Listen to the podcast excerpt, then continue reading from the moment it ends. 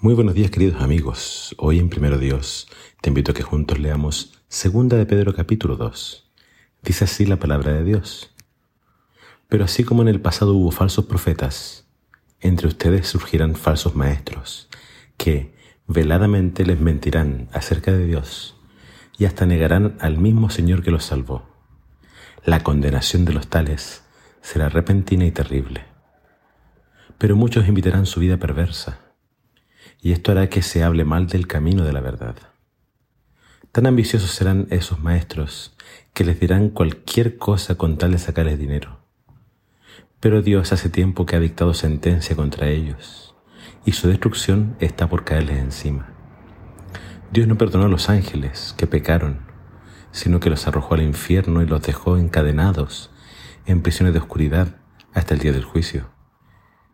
Con la excepción de Noé, predicador de la justicia, y sus siete familiares, tampoco perdonó al mundo antiguo, sino que envió el diluvio para destruir completamente a los impíos.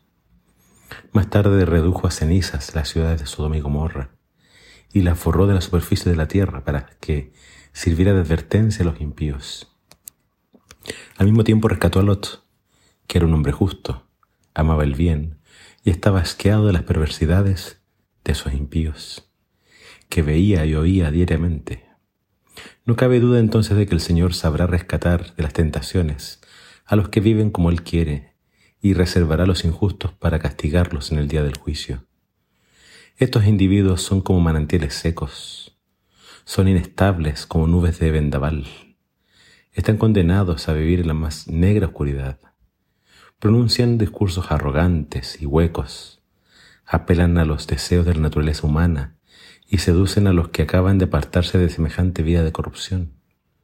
Les prometen que serán libres, cuando ellos mismos son esclavos de la corrupción, ya que uno es esclavo de cualquier cosa que lo domine. Si una persona que había escapado de la contaminación del mundo por haber conocido a nuestro Señor y Salvador Jesucristo, vuelve a caer en ella, queda peor que antes. Mejor le hubiera sido no haber conocido el camino recto, que después de haberlo conocido, hacer un lado el santo mandamiento que le fue dado. Hay un viejo proverbio que dice, el perro vuelve a su vómito, y otro que dice, la puerca lavada vuelve a revolcarse en el lodo. Así les pasa a esas personas.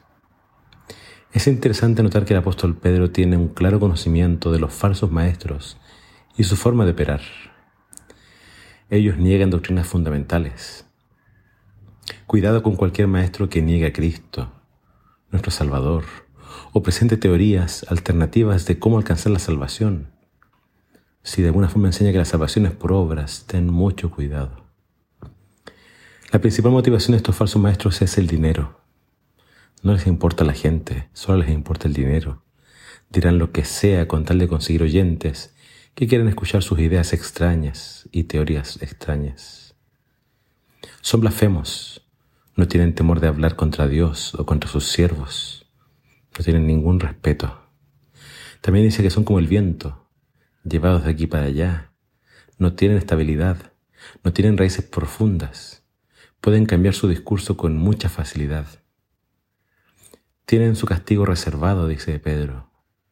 Así como Dios castigó a los ángeles que se unieron a la rebelión de Satanás en el cielo, así como Dios castigó a los antediluvianos, que se burlaban de Noé por construir el arca, así como Dios destruyó a los moradores de Sodoma y Gomorra por su perversidad y salvó a Lot y a su familia.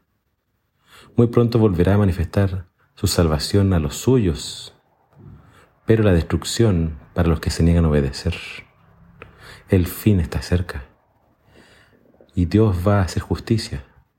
Todos los falsos maestros y, y todos aquellos que están llevando a la gente a vivir en el pecado recibirán su recompensa. Pero Pedro también tiene palabras para aquellos que tristemente se apartaron de Dios. Ellos habían sido lavados de sus pecados y su antigua vida. Pero cuando dejaron a Jesús para volver al mundo, acá Pedro los compara con dos personajes o animalitos. Los compara con los perritos que vuelven a su vómito y a los cerdos que vuelven a revolcarse en el lodo. Lo peor que podemos hacer es abandonar al Señor. Mejor, dice Pedro, hubiera sido no conocerlo que después dejarlo. es lo peor que podríamos hacer, volver a nuestra antigua vida. Ya eso se dedican los falsos maestros, a alejar la gente de Dios. Que el Señor nos libre de ellos y que nunca nos soltemos de la mano del Señor. Y si alguien se soltó de la mano de Dios, pero quiere volver, siente deseos de volver, hágalo. Todavía hay tiempo, todavía se puede. Cristo aún está intercediendo en los cielos. Si quieres volver, hazlo ahora, mientras hay tiempo. Que el Señor te bendiga.